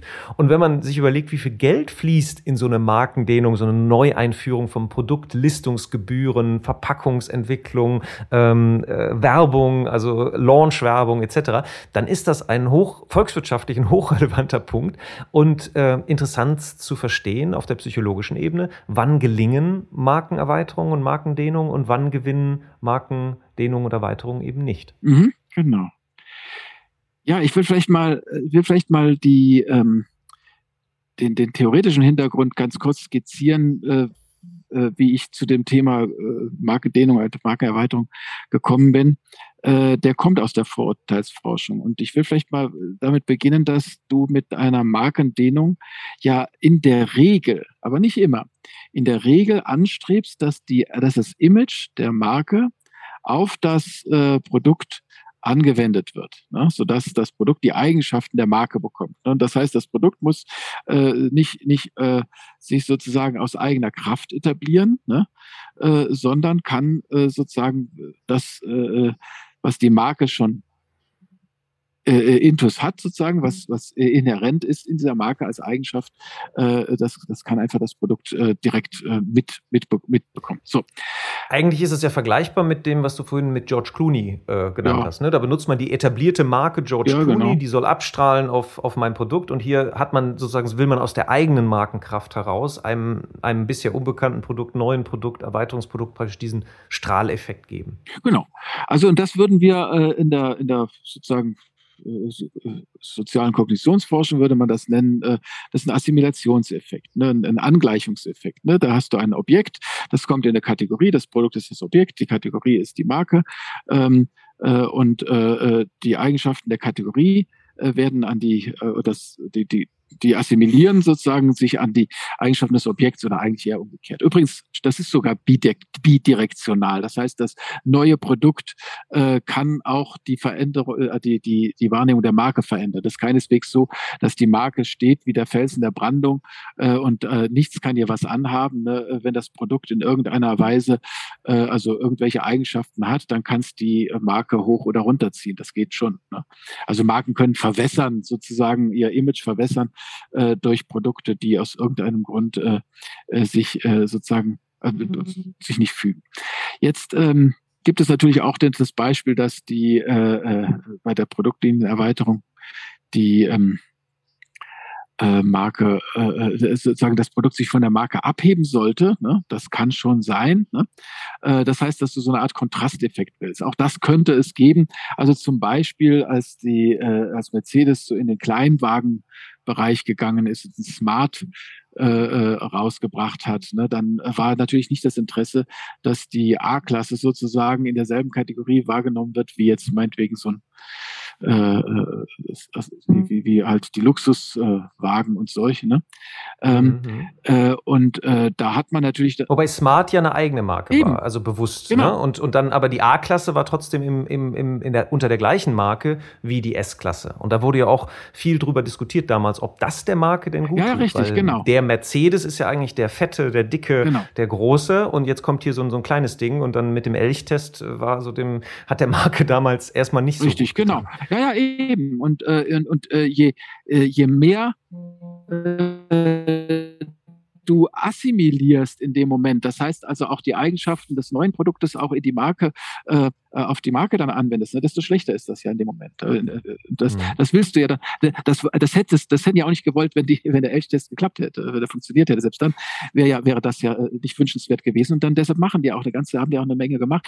Also zum Beispiel hat der Smart ja auch keinen Mercedes-Stern und solche Sachen. Es werden ja, werden ja Dinge gemacht, ähm, äh, die dann, die dann äh, versuchen, zwei Kategorien zu bilden. Ne? Also heißt, was ich damit sagen will, ist, äh, es ist nicht immer so, ne? äh, wenn man da in neue, äh, wenn, wenn sozusagen ein, ein, ein Unternehmen in neue äh, äh, Bereiche vorstößt, dass sie sozusagen Assimilationseffekt will. Manchmal will sie sich auch ein bisschen abheben, ne? Dann Premium ins Premium-Segment vorstoßen oder sowas, wo es nie war und solche Sachen dann, dann. Aber was ja auch zum Beispiel aus der Automobilbranche, zum Beispiel diese Phaeton-Eskapaden äh, von Volkswagen, ja. hat ja auch nicht wirklich funktioniert. Also die Markendehnung Richtung in Richtung Luxussegment hat bei Volkswagen mit dem Phaeton trotz Milliardeninvestitionen nicht geklappt. Und deshalb wäre es mal interessant zu wissen, ja, was ist denn das Prinzip dahinter? Also wann kann man denn davon ausgehen, dass es klappt und wann es nicht klappt? Warum kann Aldi, nachdem es Lebensmittel gekauft hat, plötzlich Reisen und Mobilfunk erfolgreich verkaufen, aber Harley Davidson kein Parfum? Ja, ich, ich war nur amüsiert, weil äh, die Leute auch, glaube ich, äh, sich in, in Mythologie nicht wirklich gut auskennen. Ich glaube, der Phaeton äh, ist auch aus anderen Gründen. Das ist doch, äh, das, der, der steht doch in der Mythologie für eine Bruchlandung. Aber gut. War das nicht der Phönix? der Phönix aus der Asche? Nee, nee, nee, nee, nee. ähm, nee, nee, das ist, äh, ich muss gerade. Das recherchieren wir nochmal. Das recherchieren wir nochmal, genau. Ja. Aber ähm, wie auch immer, jedenfalls. Ähm, äh, ich, ich will, äh, also wenn, wenn es die jetzt aus der Vorurteilsforschung kann man jetzt so ein paar äh, Beispiele generieren, ne, wo man sagt, okay, ähm, äh, es ist einfacher, wenn du ähm, äh, in der Kommunikation bestimmte Bedinge, äh, Dinge äh, beachtest, äh, so dass die Assimilation funktioniert. Also die Assimilation funktioniert zum Beispiel ähm, äh, wenn du natürlich ganz klar das, äh, das neue Objekt ausdrücklich in die Zielkategorie aufnimmst, sondern das ist, äh, das ist unser neues, äh, äh unser neues äh, Produkt. Ähm, äh, das gehört jetzt in die Kategorie dazu. Äh, das äh, wird auch ähm, deutlich, wenn du eine Kontinuität zeigst. Ne? Also große, zum Beispiel große zeitliche Abstände äh, zwischen den äh, den, den, den Erfolgen einer Marke und dem neuen Produkt oder sowas, die sind eher ungünstig. Also nehmen wir das Beispiel VW. Ähm, oder Persil, das sind so äh, Unternehmen, die äh, äh, sozusagen sehr, sehr tief in die Vergangenheit gehen könnten oder können, ne, äh, um, um zu, darauf zu verweisen, äh, wie, wie gut und erfolgreich sie sind. Das machen die auch zum Teil, aber sie brauchen dafür, äh, ehrlich gesagt, auch gleichzeitig die Verbindung in die Gegenwart. Denn wenn du äh, einen Kontext hast, in den du etwas stellst, und dieser Kontext liegt tief in der Vergangenheit, ne, dann kontrastierst du ähm, äh, das, was, äh, was die Gegenwart ist, davon. Ne? Du, du, du siehst das nicht im selben Licht. Ne? Äh, das funktioniert nur, wenn du sozusagen ähm, äh, also ich, ich gebe mal ein Beispiel aus der, aus der, aus der äh, Psychologie. Äh, wenn ich Leute frage, sag mir mal ein positives Ereignis der letzten Woche und dann frage ich die Leute im nächsten Schritt, äh, sag mir, äh, wie, wie findest du dein Leben eigentlich? Wie zufrieden bist du mit deinem Leben? Ne? Dann, wenn das äh, positives Ereignis der letzten Woche primest, dann bist du mit deinem Leben relativ äh, zufrieden. Ne? Wenn ich dich bitte, ein positives Ereignis von vor zehn Jahren zu generieren, ne? gib mir mal ein Beispiel, ne? und dann frage ich, wie zufrieden bist du mit deinem Leben? Jetzt, ne? äh, dann bist du mit deinem Leben umso weniger zufrieden, je positiver das vor, von zehn Jahren war. Warum? Weil das von vor zehn Jahren ist nicht repräsentativ für jetzt. Ne? Was von vor zehn Jahren war, ist nicht, äh, steht nicht für jetzt. Ne? Äh, das heißt, äh, im Grunde muss der Kontext immer repräsentativ sein äh, für das, äh, was du jetzt zu beurteilen hast. Ne? Das heißt, daraus leite ich jetzt mal ganz kurz was Praktisches ab für die Markendehnung. Ich muss auch anschlussfähig sein an die jüngere Vergangenheit. Ja mit dem neuen Produkt und nicht zu weit. Und, und dann aber, aber zum Beispiel, also ein, ein, ein sehr, sehr gutes Beispiel für Markendehnung ist ja Amazon. Also Amazon hat sich ja vom Buchhändler zu sozusagen universelle Quelle für alle Produkte entwickelt und ist sogar heute ein erfolgreicher Produktanbieter. Den Amazon Kindle, Amazon Echo, aber sie sind gescheitert mit dem Amazon Smartphone damals, mit dem Fire Phone. So, jetzt kann das aber sein, dass das zu einer Zeit war, wo die Gedächtnisspuren sozusagen noch zu stark von dem Thema Buchhändler geprägt waren, mhm. so dass diese Verbindung zwischen Buchhandel und Musikversand äh, und Smartphone war einfach zu groß. Ja. Und dann, wenn sie anfangen zum, wenn sie anfangen zu einem Universalhändler zu werden, der einen Großteil auch technische Produkte ähm, äh, verkauft, also das Sortiment ist ja enorm auch von Technik getrieben, dann wird plötzlich werden technische Produkte, die von Amazon selber angeboten werden, auch wieder mental sozusagen leichter damit verknüpft. Habe ich das richtig verstanden? Ja, das, ja, ja äh, äh, im, im, Prinzip, aber das, was du sagst, lässt sich sogar noch auf, auf andere Bedingungen sehr, sehr gut übertragen. Zum Beispiel große Marken und heterogene Marken. Ne? Die haben es viel, mhm. viel leichter. Ne? Marken, die mhm. in der Wahrnehmung groß sind, Kategorien, die in der Wahrnehmung groß sind, ne? haben es viel leichter, neue Exemplare zu äh, subsumieren. Ne? Da, die kannst du viel, viel leichter da, da, da fassen. Und dein Beispiel zeigt, in dem Moment, wo du äh, Amazon äh, größer denkst, Ne? Also nicht nur größer im Sinne von, das Unternehmen hat, äh, keine Ahnung, viele Standorte, äh, wahnsinnige Umsätze und äh, äh viele Mitarbeiter und weiß der Himmel, was, äh, was alles größer ausmachen kann, sondern eben auch eine große Produktpalette. Ne? Die, ist, die sind in vielen, in vielen Bereichen unterwegs. Das würde ich dann sozusagen äh, äh, Heterogenität nennen. Dann ist es viel, viel leichter, was Neues darunter zu subsumieren. Ne? Ähm, wir haben zum Beispiel mal ein Experiment gemacht, da haben wir ähm, äh, unseren Probanden äh, erzählt, äh, äh, Mövenpick äh, würde jetzt einen Tee rausbringen. Ne? Und das Mövenpick natürlich mit seinem Starprodukt, dem Eis. Die meisten, die meisten Leute assoziieren das Eis mit Mövenpick. Ne? Noch nicht mal unbedingt die Hotelkette oder sowas. Ne? Das haben wir mal außen vor gelassen. Aber Mövenpick ist ja obendrein im gesamten Feinkostbereich unterwegs. Also, ne? ähm, und wenn man Leute, äh, äh unsere Probanden in einer anderen Bedingung, äh, äh das Bewusstsein gehoben hat, dass äh, Mövenpick ja nicht nur das Eis hat, sondern meinetwegen auch Konfitüre und Kaffee und äh, äh, verschiedene Sachen aus dem Feinkostbereich. Haben wir aufgezählt, was da so alles dazugehört. Ne? Ähm, äh, und sagen dann so, und jetzt ist Mövenpick äh, hat ganz neu, der hat jetzt einen Tee rausgebracht. So, ne? ähm, dann ist die äh, Assimilation viel einfacher. Das heißt, die Bewertung von dem neuen Tee und Mövenpick die, wir haben die Leute auf einem ganzen Profil von Merkmalen, die bewerten lassen. Die Profile waren sich viel, viel ähnlicher, ne? äh, wenn die Mövenpick wahrgenommen haben als eine große Marke, die sowas hat. Ne? Wenn die nur an das Eis gedacht haben, ne, das war immer noch Mövenpick, ne? das war immer noch dieselbe, aber die haben halt, weil das so präsent ist, wirklich nur an das Eis gedacht. Ne? Äh, dann äh, gehen die Wahrnehmungen von dem äh, neuen Produkt und der Marke auseinander, stärker auseinander. Und das haben wir mit vier Marken gemacht. Mövenpick war das, was ich jetzt erzählt habe, das prominenteste vielleicht. Ja, und das ist, das zeigt ja, dass, dass, dass man über diesen Flux, dieses Bedeutungsmuster, dass man da sehr sensibel sein muss. Das heißt, wo, wo stehe ich denn in der Entwicklung? Weil zum Beispiel Apple ist ja auch mit Produkterweiterung, also mit Markendehnungen auch gescheitert, obwohl es heute die erfolgreichste Firma der Welt ist. Aber der Apple Newton, ich war zum Beispiel einer dieser Kunden, die tatsächlich damals ein Apple Newton hatten, das war der Vorläufer eigentlich des, ja, des, des, des iPhones. Ja? Und es ist total gefloppt, weil es damals, weil Apple damals immer noch ein Computerhersteller war und natürlich die Funktionalität noch nicht so weit und es gab noch ein paar andere Dinge. Aber, aber so ist es ja auch, an welchem Punkt ich weiß, wann, wann kann ich denn dieses, dieses semantische Netzwerk sozusagen glaubwürdig erweitern, dass eine Assimilation genau, entsteht und nicht der Kontrasteffekt. Genau. Das ist eigentlich so, wie ich dich verstanden habe, also was ich jetzt daraus ableite. Genau. Mhm. Ich meine, diese, diese mentalen Konstrukte sind natürlich äh, formbar. Ne? Also zum, wenn man irgendwie, wenn es einem irgendwie gelingt, ähm, äh, äh, über gemeinsame Merkmale. Ich meine, es gibt ja eine Reihe von Denken, also Logos, die man dann äh, einsetzt, die dann natürlich auch das neue Produkt hat, ne? aber auch Namen. Ne? Also eine Kollegin hat, äh, äh Michaela Wenke und Kollegen, die haben äh, äh, das ähm, gemacht mit einem Auto, mit der Autoserie, der Winston Silver Star, der Winston Silver Pride, der Winston Silver, ich was weiß ich, ne? Und da kommt ein, das sind alles Sportwagen gewesen, da kommt eine Familienkutsche, das ist das neue Modell.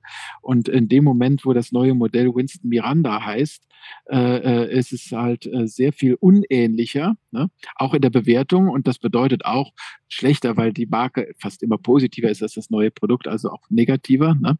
Äh, wenn das Ding aber Win äh, Winston Silver Arrow heißt, also es wird einfach über die Namensgebung ebenfalls eine Kontinuität erzeugt. Ne? Äh, auch dann ähm, ist die ähm, äh, ist die äh, Wahrnehmung wieder ähnlicher geworden. Ne? Das heißt also. Weil der Name zumindest kongruent war richtig, zu dem, genau. was, was das bisher, die bisher, da war die Form, war die halt Form eine, war eine andere. Familienkutsche, die, die ja, Form war eine andere, klar. aber schon zumindest der Name Richtig. war, hat es anschlussfähig hergestellt. Das ist übrigens eine interessante Fragestellung, die gerade viele umtreibt, nämlich Markendehnung von Automobilmarken im Rahmen der Elektrifizierung. Ja. Ist es sinnvoller, eine eigene neue Marke zu schaffen, die eben für das Elektroauto steht, so wie das Volvo gemacht hat? Ähm, oder ist es so, wie es VW macht jetzt aktuell, zum Beispiel alles unter VW und dann den ID 3, 4 und was weiß ich zu transportieren? So aus dem, was wir jetzt gerade besprochen haben, wenn ich über VW nachdenke, dann ist VW halt der TDI, Diesel, ja, Verbrennungsmotor. Das ist ein ganz, also das ist so auch eine, eine technologische Kompetenz, die mit Verbrennungsmotoren zu tun hat. Also da ist dieses Thema ähm, äh, elektrisches Fahrzeug ist zumindest für mich nicht sozusagen nicht, nicht so leicht anschlussfähig wie wenn, wenn wir hier sagen, der VW-Konzern hat eine Tochtergesellschaft gegründet, die sich auf Elektrofahrzeuge nur spezialisiert. Und das hat aber einen anderen Namen. Mhm. Also ist für mich wieder ein anderes mentales Konstrukt. Ja.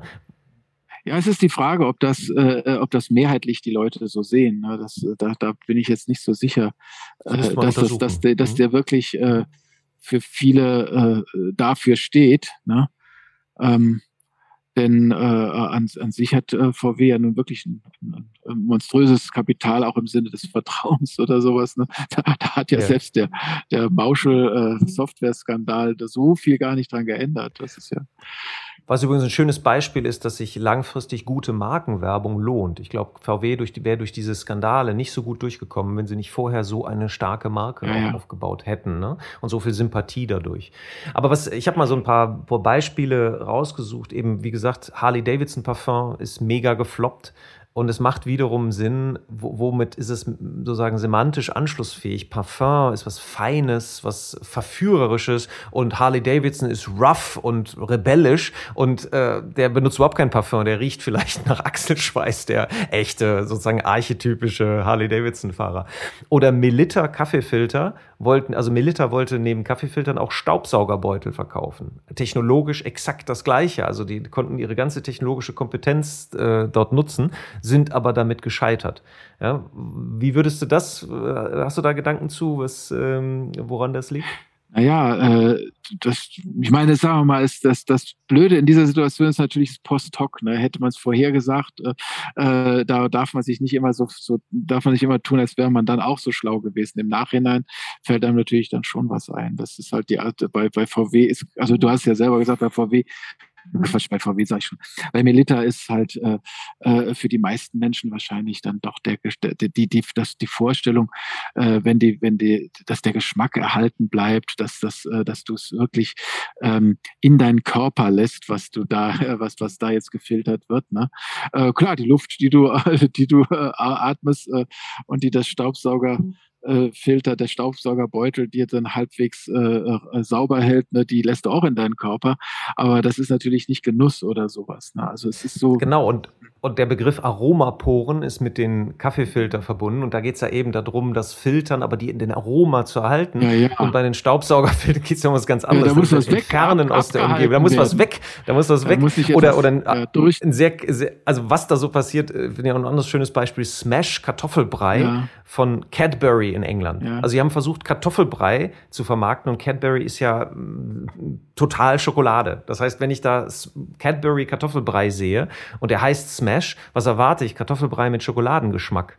Ja, also das sind so, das verstehe ich nicht, wie, wie diese Gedanken überhaupt zu dieser Markenerweiterung gekommen ja, ja. sind. Außer, dass sie vielleicht beides Lebensmittel sind, die die. Genau. Die, die also, wenn du das so erzählst, dann denkt man natürlich, äh, äh das ist jetzt die 10 Prozent, die es geschafft haben, wie die anderen 90 dann ausgesehen haben. Also, weil du gesagt hast, 90 Prozent äh, äh, der Vorschläge zur Markenerweiterung, die schaffen sie, die, die werden schon unternehmensintern rausgesucht. Da frage ich mich natürlich, wie die dann wohl ausgesehen haben. Ja, wobei da habe ich eine Theorie zu. Ich habe mal gelesen, dass, dass die Watergate-Affäre, wie das überhaupt dieser Gedanke zustande kam, dass sie da einbrechen und äh, die sozusagen äh, Abhöranlagen installieren und sowas, ist sowas Abstruses. Wie, wie, wer hat denn das durchgewunken? Und ich habe mal ähm, gelesen, dass, die, dass dieses Gremium, was das entschieden hat, der, derjenige, der es vorgeschlagen hat, der hatte die ganzen äh, Male vorher hat er noch viel, viel abstrusere Sachen vorgeschlagen. Dass sie äh, demokratische Senatoren noch äh, mit versteckten Kameras auf Yachts mit Prostituierten filmen sollten, etc. Das heißt, äh, das, ich glaube, in Ciardini war das sogar, ähm, dass, dass jedes Mal, wenn die Nein gesagt haben, wurde sozusagen der Druck größer, irgendwann mal Ja zu sagen. Und im Kontrast zu den Ideen, die er vorher präsentiert hat, war dann die Idee, kommen wir verwanzen die Büros der Demokraten, war relativ normal auf der Skala. Ja. So, und das kann bei Smash Kartoffelbrei vielleicht bei Cadbury genauso gewesen sein. Ja, aber damit, damit ist meine Neugier auf die 90 Prozent ja nur noch größer. genau. Ja, leider werden wir die selten mitbekommen, weil äh, die Unterlagen äh, bleiben dann unter Verschluss. Ja, aber das, also dieses Prinzip Assimilation und Kontrast, bringt ja trotzdem schon weiter. Du sagst, hast natürlich recht. Im Nachhinein sind wir immer alle schlauer. Ne? Also wir können immer äh, Misserfolge erklären und Erfolge äh, hätten wir natürlich vorausgesehen. Natürlich. Mhm. Aber äh, zumindest diesen Filter zu haben, zu sagen, wir müssen ganz genau wissen, was ist das semantische Netzwerk, für das unsere Marke steht? Was sind die Assoziationen? Und wie weit ist das, was wir jetzt hier machen, auch wenn es technologisch ganz nah ist, wie weit ist das psychologisch entfernt? Und das kann technologisch sehr nah ja. sein, wie Kaffeefilter und Staubsauger, aber psychologisch psychologisch sehr weit. Ja. Und das finde ich dann finde ich dann wieder hilfreich für die Praxis ja. zu sagen, okay, wir brauchen erst diese psychologische Landkarte und müssen diese Distanz vermessen und nicht nur die technische Distanz können wir hier unsere Fertigung um, umbauen auf Staubsaugerbeutel. Ja, äh, dazu, dazu denke ich noch zwei Sachen. Äh, Nummer eins ist äh, äh diese ähm, diese, äh, äh was, wofür das psychologisch steht, da, das lässt sich in Grenzen lenken, muss man fairerweise sagen. Da gibt es schon noch ein kleines bisschen Möglichkeiten, ähm, wie ich eben zum Beispiel sagte, na, also ob die das Ding jetzt äh, Silver Arrow oder Miranda nennen, ne, das, äh, das hat man äh, zu einem Zeitpunkt noch äh, ändern können, als das Auto längst gebaut war, ne? theoretisch. Ne? Das heißt, da gibt es schon noch ein bisschen Spielraum.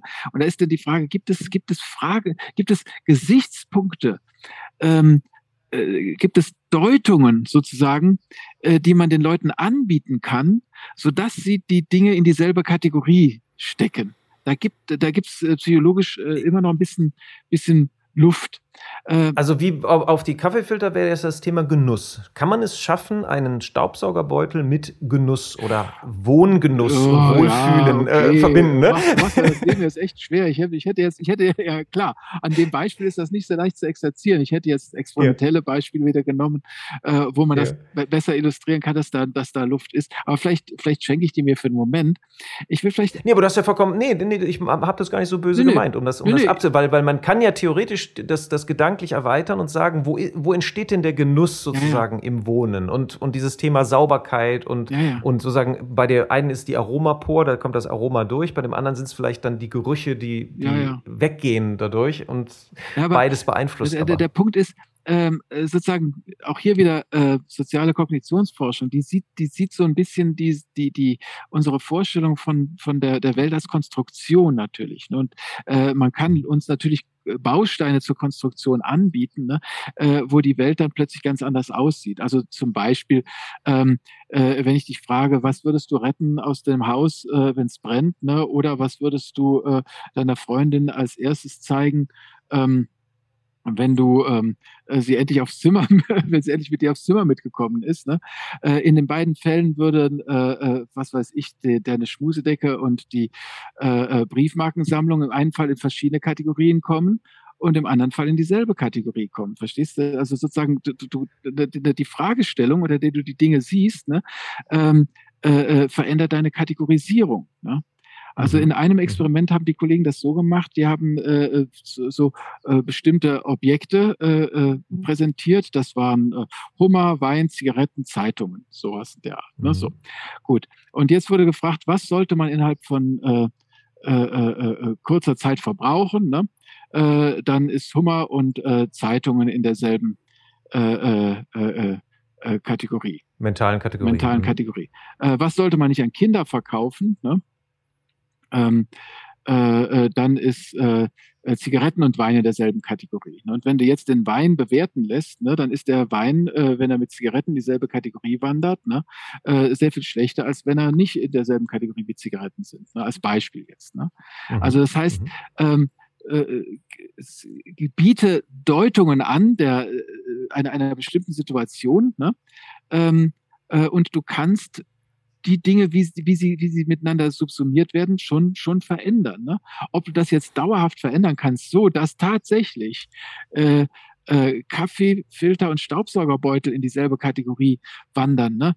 Ähm, ja, ich gebe zu, das, das ist schon ein bisschen abenteuerlich. Da muss man sich vielleicht ja. schon ein bisschen anstrengen. Aber ich will. Aber ich ziehe da trotzdem was ganz Wichtiges raus, ja. nämlich, dass, dass nicht nur sozusagen der technische Teil klar, dann müssen das, dass die Produktqualität muss da sein, aber dass das Framing der ja. Kommunikation Teil der Produktentwicklung sein muss. Und dass das vielleicht auch sehr früh schon mitgedacht werden muss, damit man Merkmale in dem Produkt einbaut, die dann das Storytelling so ermöglichen, dass es anschlussfähig ist an das aktuelle semantische Netzwerk meiner Marke. Und das ist wieder ein sehr praktischer Tipp. Absolut. Das also vielen Dank super. für die Paraphrase. Ja, genau, das ist die Pointe. Das, also ja, genau, so meine ich es. Also das, das, Framing ist, äh, ist ja auch hier das, das, das Stichwort, das, das hier gut passt. Genau, super. Hör mal, die Stunde ist dahin geflogen. Aber äh, es war sehr, sehr interessant, äh, über diese Aspekte zu sprechen. Und ich möchte allen empfehlen, äh, die in die Tiefe da einsteigen wollen, nochmal dein Buch. Wir verlinken das in den Show Notes. Wie gesagt, äh, Pflichtprogramm fürs Bücherregal. Wenn du jetzt aus deiner äh, Perspektive, mit deiner langen Erfahrung, äh, Markenverantwortlichen oder, hm, sagen wir auch Leute, die Werbung gestalten, Marketing, Kommunikation, einen Impuls mitgeben würdest. Du hättest die Chance, einen Monat in den Bildschirmschoner äh, ja. zu packen, was deren, was deren Leben vielleicht verbessert, deren Arbeit verbessert, ihnen einfach hilft im Alltag oder was du ihnen einfach sagen möchtest. Also das ist das okay. Feld. Was würdest du denen auf den Bildschirm zaubern? Also ähm, vielleicht äh, vorausgeschickt, du hast, äh, äh wenn du als Wissenschaftler irgendwie was ähm, antwortest, dann beginnt ja meistens die Antwort mit dem Satz, äh, äh mit der ja, mit dem Nebensatz kommt drauf an oder der Frage, das kommt drauf an. Ähm, auch Markenwirkung, da kommt es drauf an. Die Markenwirkung mit Victoria's Secret hat nur funktioniert von Leuten, die von Persönlichkeit ein ganz bestimmtes Konzept haben. Das habe ich eben nicht erwähnt. Aber du musst die Persönlichkeit für veränderlich halten. Wer die nicht für veränderlich hält, der, der, der verändert sie auch nicht dadurch, dass er äh, sich mit der Marke ausstattet. Ne? Äh, das Belohnungszentrum geht nur bei Leuten äh, an, wenn die die Marke sehen, wenn die Marken affin sind. Auf sowas kommt es halt an. Ne? Äh, deshalb äh, würde auf dem äh, auf dem Bildschirmschoner vielleicht sowas stehen wie Markenwirken nicht immer gleich oder vielleicht etwas allgemeiner. Ähm, es hilft nichts, du musst immer äh, darauf achten, worauf es denn eigentlich ankommt. Und ich finde es eigentlich gut, Wissenschaft besteht darin zu gucken, worauf kommt es an. Äh, die, die richtige Antwort beginnt mit dem Satz, es kommt drauf an. Und äh, ja. Äh, Und die Antwort, die einem, was du ja vorhin erzählt hast, einen am schnellsten einfällt, äh, die fühlt sich zwar am besten an, muss aber nicht die richtige, nicht die sein. richtige sein. Die muss nicht die richtige. Also es kommt darauf an. Kommt darauf an. Ein leider, leider, leider. Es kommt darauf an. Ja, es, leider. Äh, Keine was, was, wenn es was beginnt mit, es kommt darauf an, geht es nicht auf eine Bierdecke. Das ist mir schon klar. Aber die Leute, mit denen du es zu tun bekommst, ne, die geben deiner Information nicht mehr den Platz einer Briefmarke. Ne? Da wäre es schon ganz gut zu wissen, worauf es ankommt. Das ist super. Das ist ein guter Impuls. Ja. Also wir können es nicht, nicht super vereinfachen. Wir können nee. nicht, wir haben nicht den Kaufknopf, den Nein. wir liefern können, aber wir können so einfach wie möglich Modell machen, aber nicht einfacher. genau. Super. Hör mal, Georg, herzlichen Dank. Und ähm, ja, gibt es noch irgendwas, was wir nicht besprochen haben, wo du das Bedürfnis hast, das sollten wir zum Abschluss unseren Hörern noch mitgeben? Strand und Berge, das müssten wir noch ausdiskutieren. Strand und Berge diskutieren wir dann das nächste aus. Alles klar. Mal herzlichen Dank für deine Zeit und alles Gute. Ja, dir auch alles Gute. Hat Spaß gemacht. Vielen, vielen Dank. Und das war eine weitere Episode von Markenkraft. Vielen Dank, dass Sie dabei waren. Wir hoffen, es hat Ihnen genauso viel Freude gemacht wie uns. Wenn ja, empfehlen Sie uns, Ihren Freunden, Ihren Bekannten, Ihren Kollegen und bewerten Sie uns auf iTunes, Stitcher, Spotify, Soundcloud, egal wo Sie diesen Podcast hören. Share the Love for Brands. Machen Sie es gut für sich und die Menschen in Ihrem Leben.